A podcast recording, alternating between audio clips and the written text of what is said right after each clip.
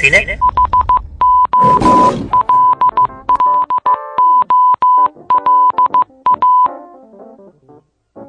Well, I heard about the fella you've been dancing with all over the neighborhood. So why didn't you ask me, baby? Or didn't you think I could? Well, I know that the boogaloo is out of sight. Buenas tardes y bienvenidos amigos a esta nueva edición de Te hace un cine, el programa dedicado al séptimo arte y que podéis escuchar en Onda Fallera, en el dial 94.9 de la frecuencia modulada y a través de internet en ondafallera.gimdo.com. Una semana más estamos aquí para traeros una horita de cine. Desde estos momentos sentaros en vuestras butacas, coger sitio cómodo y disfrutar. Recordaros antes que nada nuestro correo electrónico por si queréis hacernos alguna consulta, te hace un cine gmail.com, fanpage de Facebook te hace un cine y nuestra cuenta en Twitter arroba te hace un cine. En la producción, Ana Murillo y el equipo habitual con José Navarro e Ismael Rodríguez Almeida. Dirige y presenta quien nos habla, Juan Fran Barbera.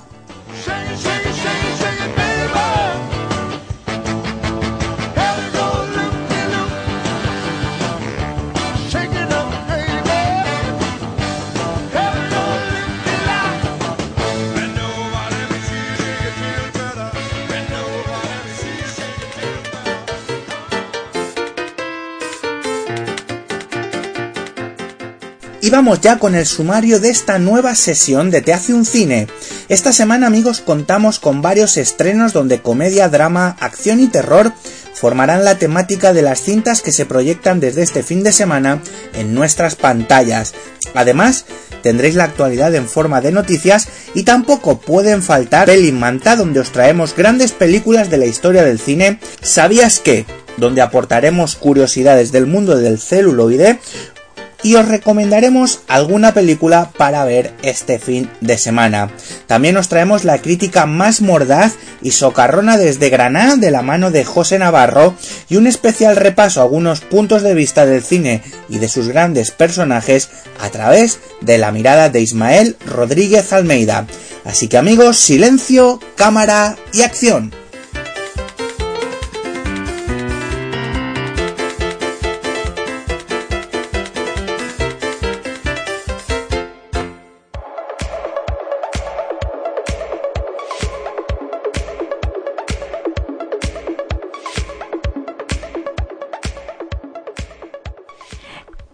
Próxima película de Ang Lee, aún sin título, girará en torno a la rivalidad entre Muhammad Ali y Joe Frazier durante los años 70. No es casualidad que se cuente con Peter Morgan, el guionista de Rush. La película recogerá los tres combates entre ambos. Lee quiere trabajar en 3D para transmitir la brutalidad de las peleas. El proyecto no está previsto que se estrene antes de 2016, así que tendremos que esperar.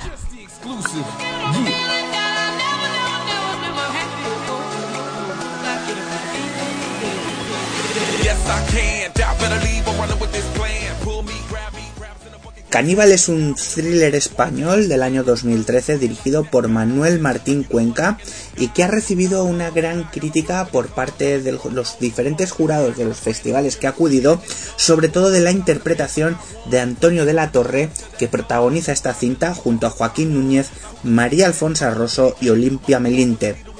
Carlos es el sastre más prestigioso de Granada, pero también un asesino en la sombra. No tiene remordimiento ni culpa, hasta que Nina aparece en su vida. A través de ella conoce la verdadera naturaleza de sus actos y surge por primera vez el amor. Carlos es el mal, inconsciente de sí mismo, Nina la inocencia, y Caníbal la historia de amor de un demonio que podemos ver ya en todos los cines.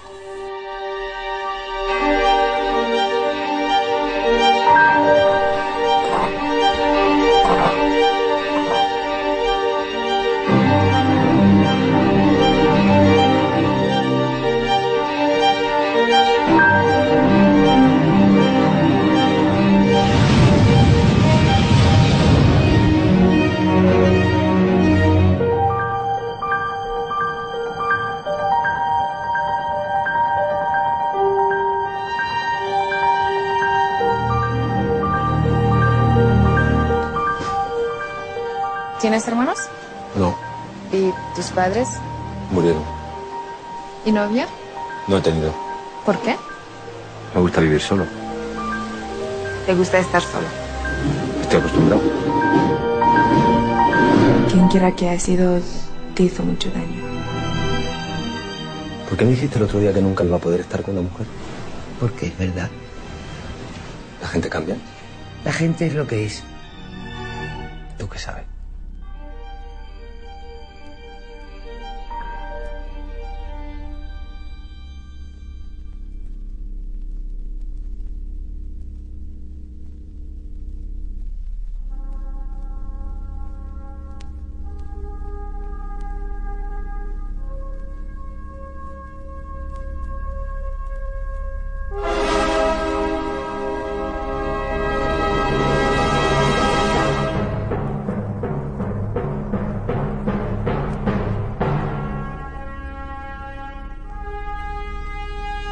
Esta semana en nuestra sección Pelimanta vamos a recordar una de esas películas que no dejan indiferente a nadie.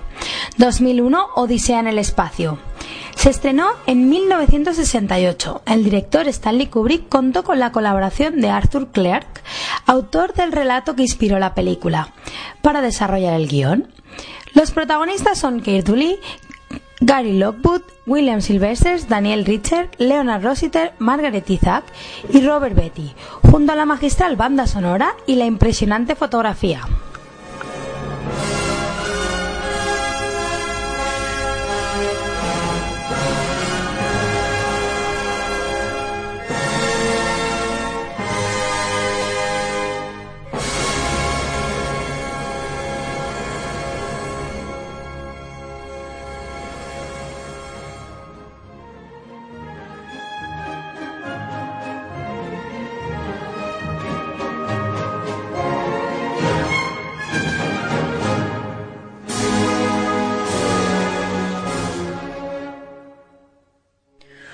Durante el Pleistoceno, un grupo de homínidos recibe la visita de un extraño monolito negro. Cuatro millones de años después, en los albores del siglo XXI, aparece otro monolito semejante a la superficie lunar. Cuando los científicos descubren que está mandando señales a Júpiter, deciden enviar a este planeta dos astronautas a bordo de la nave Discovery controlada por la computadora HAL 9000.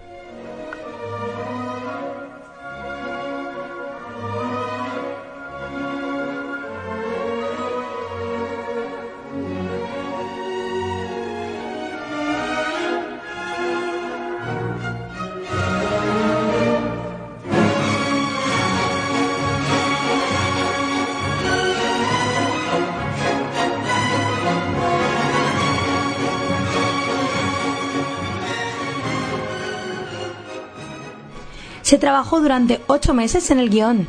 Kubrick implicó en el proyecto ingenieros de la NASA, técnicos de IBM y controladores de vuelo. Le dedicó cuatro meses a rodar las escenas con actores y otro año y medio a la realización y a los efectos especiales. Se construyeron dos réplicas de la nave Discovery, una de 18 metros de longitud y otra de tan solo cuatro. Arthur Clarke, que no quedó contento con la versión final del texto, escribió su propia novela que publicó bajo el mismo nombre. La película supuso un antes y un después en las películas de ciencia ficción. Consiguió el Oscar a los mejores efectos visuales e influyó en producciones venideras.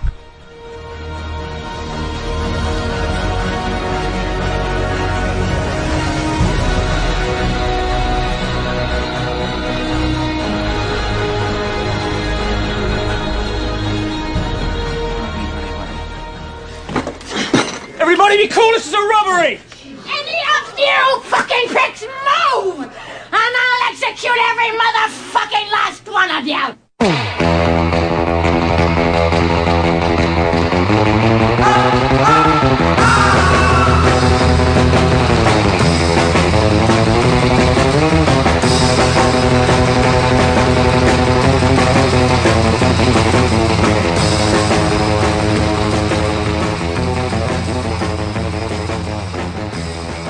En el verano del año 1992, Quentin Tarantino se encontraba en Ámsterdam escribiendo el guion de una gran película.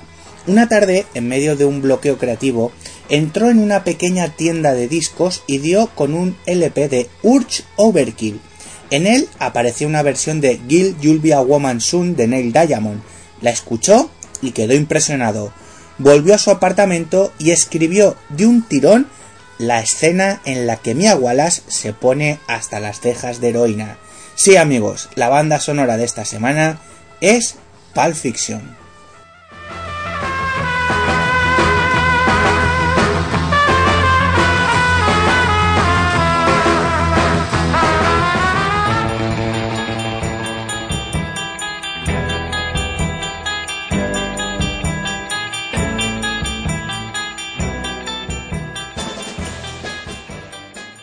Tarantino explica que concibió Pulp Fiction como una serie de historias en las que la ciudad, Los Ángeles, sería un personaje más, a la manera de Nueva York en las pelis de Woody Allen.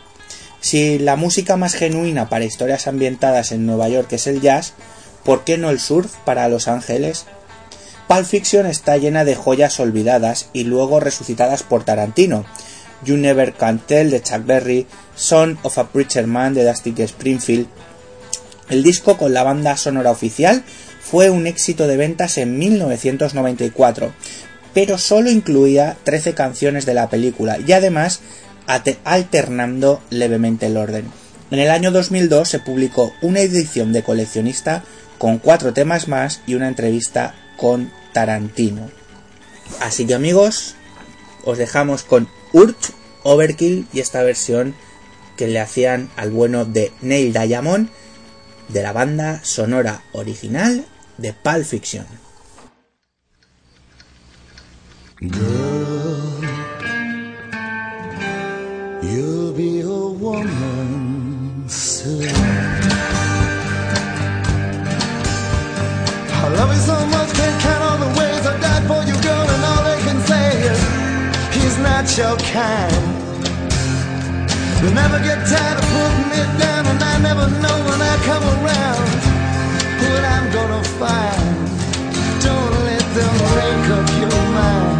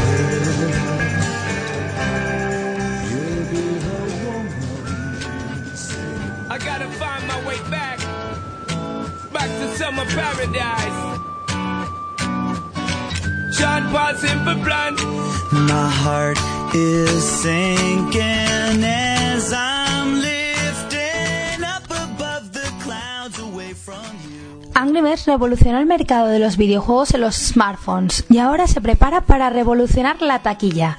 Clay Katie y Fergal Riley serán los realizadores e intentarán sacar todo el partido al guion de John Beatty. Sobre estos pájaros enfadados, la película se estrenará en 2016.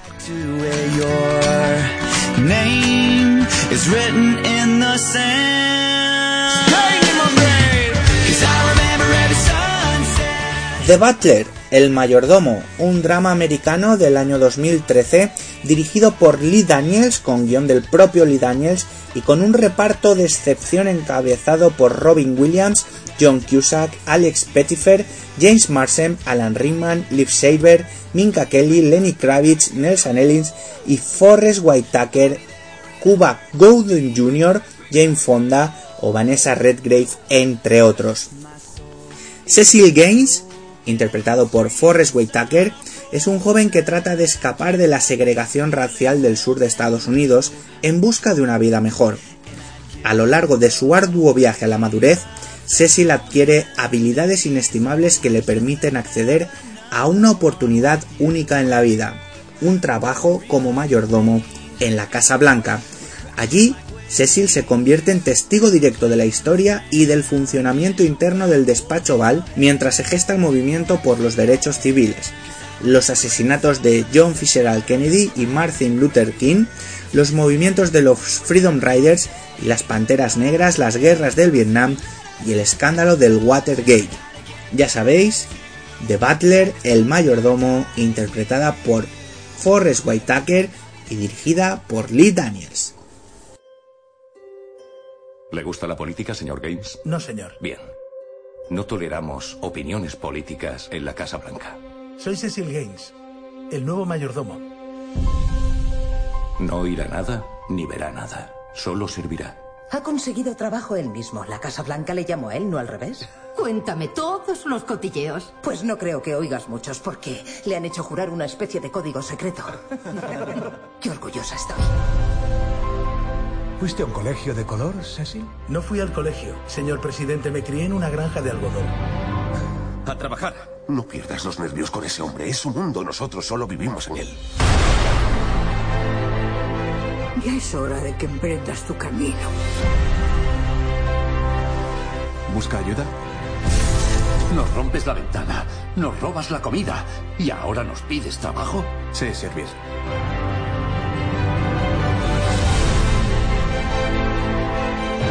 Dicen que el blanquito nuevo es buena gente. Estoy encantado de trabajar con todos ustedes los próximos cuatro años. Doctor King, ¿En qué trabaja tu padre? es mayordomo. Hermano, el servicio doméstico tiene un papel muy importante en nuestra historia. Aquí está pasando algo especial, papá.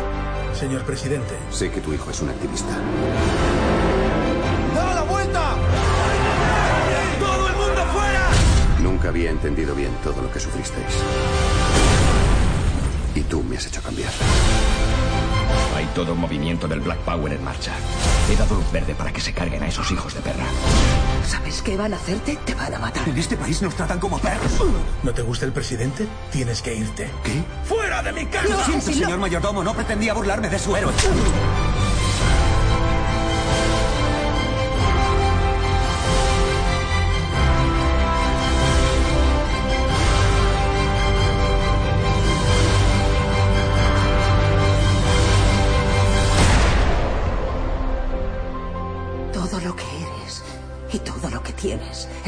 A ese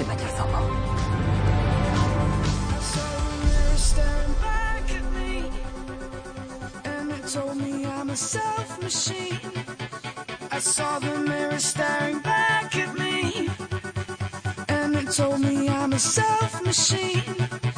It said I gave you these scars, and I gave you these wounds. I told you the false, and I showed you the truth. I saw the mirror staring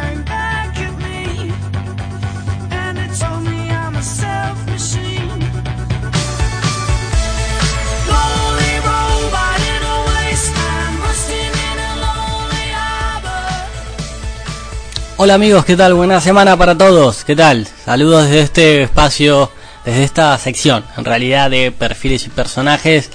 Esta semana estuvimos metiendo la cabeza en un estreno que se dio la semana pasada, teníamos ganas ya de hablar de, de directores y de nombres propios y de películas.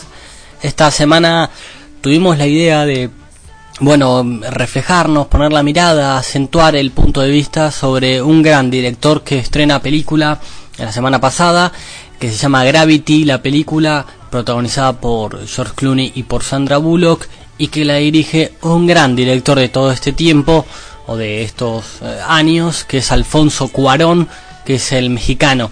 Esta semana queríamos, bueno, hablar un poquito de él para acercarnos un poco a su, a su obra, ¿no? Que es la última película, esta gran película, por lo que dicen las críticas, Gravity. ¿Por qué lo hacemos? El otro día tuvimos una charla y una, no sé si discusión, pero eh, a veces es bueno hablar los temas eh, en crudo de por qué hablar, hacer mención a Alfonso Cuarón justamente cuando se estrena una de sus películas y no hablar de la propia película. Y lo hago desde este sentido, desde un ámbito puramente y un concepto puramente casi académico.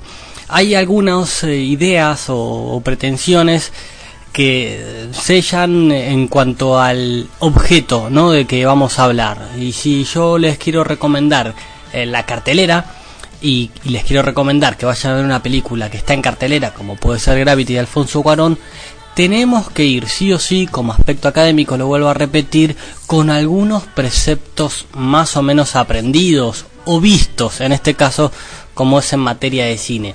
Y por eso es bueno, antes de acercarnos a ver una película de algún director, que nos gusta, que nos parece ciertamente interesante, ver algo o saber algo de aquel director al que nos vamos a acercar y, y ver su obra. Por eso queríamos hablar de Alfonso Cuarón esta semana, por lo menos en mi sección. Y usted dirá, ¿y para qué quiero saber yo quién es Alfonso Cuarón? Bueno, me parece interesante saber qué hizo, saber quién es, más o menos hablar de sus películas con anterioridad y decir dos o tres comentarios sobre su nueva película, sobre su nueva película Gravity. Me parece que esto es lo que, bueno, en las universidades de cine o a nivel académico se se instala, ¿no? Acercarse a una obra con algunos conceptos ya aprendidos o algo visto. Y en este caso nos parecía interesante esta semana hablar del gran director mexicano, sin dejar también en el final del análisis alguna que otra pregunta suelta en el aire. Esta semana, perfil y personaje sobre el gran director mexicano Alfonso Cuarón.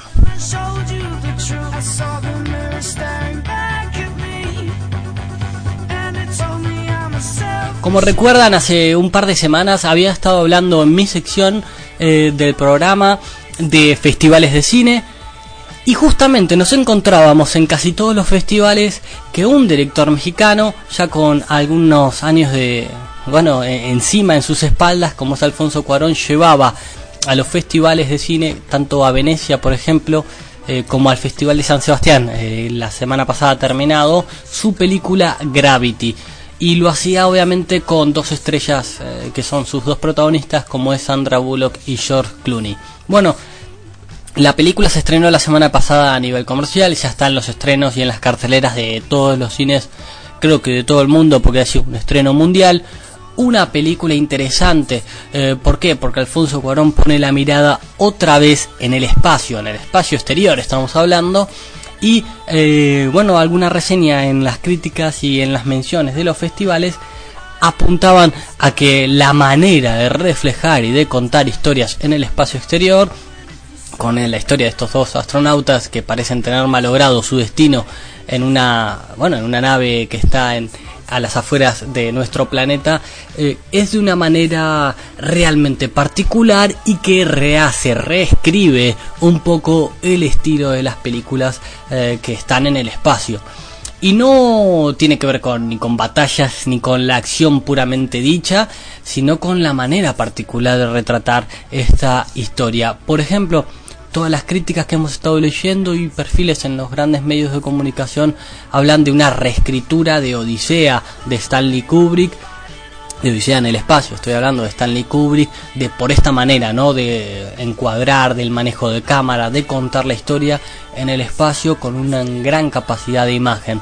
Entonces nos parecía importante también retratar este aspecto de reescritura de las historias en el espacio exterior con la visión de la Tierra y ese espacio, bueno, eh, que un poco es absorbido, ¿no? Somos una nimiedad las personas en el espacio exterior y con este gran ambiente y este gran paisaje de detrás y decíamos eh, por qué, en qué se basa esta especialidad de Alfonso Cuarón en retratar o reescribir otra vez como al modo de Stanley Kubrick eh, en Gravity el espacio exterior. Bueno, tiene que ver con una aventura de este guion eh, que le llevó mucho tiempo escribirlo, casi cuatro años, y realizarlo, la película, y que tiene un aspecto, bueno, vital o esencial, que es el manejo y el movimiento de la cámara.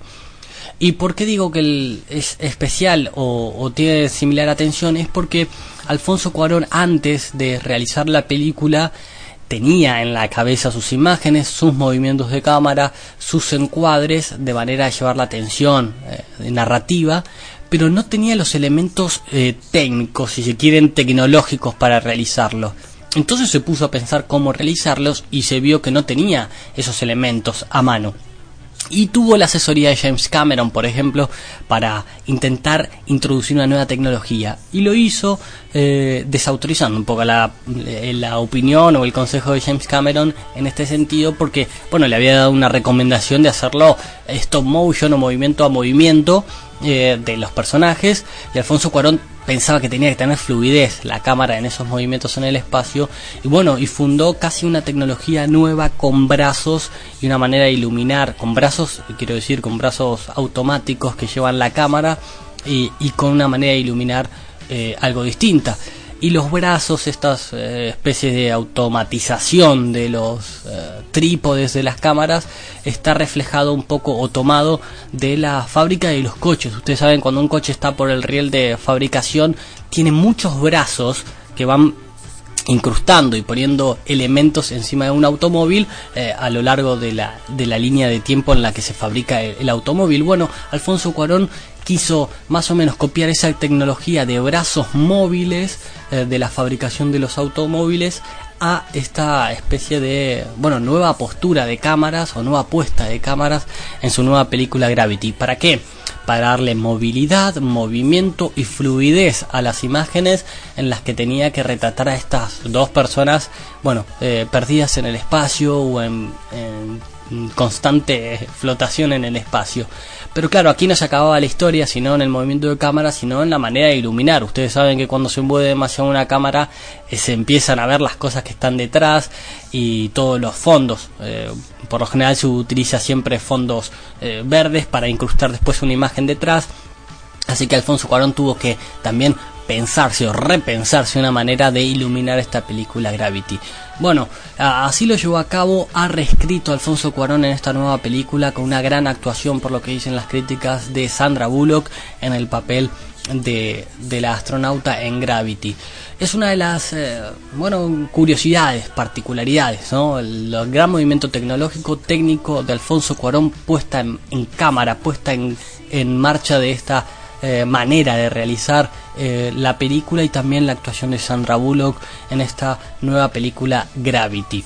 Así que presentado un poco los eh, elementos puntuales de la nueva película de Alfonso Cuarón para acercarse y, ver el estreno de Gravity, que es una buena opción en cartelera, obviamente, para este fin de semana.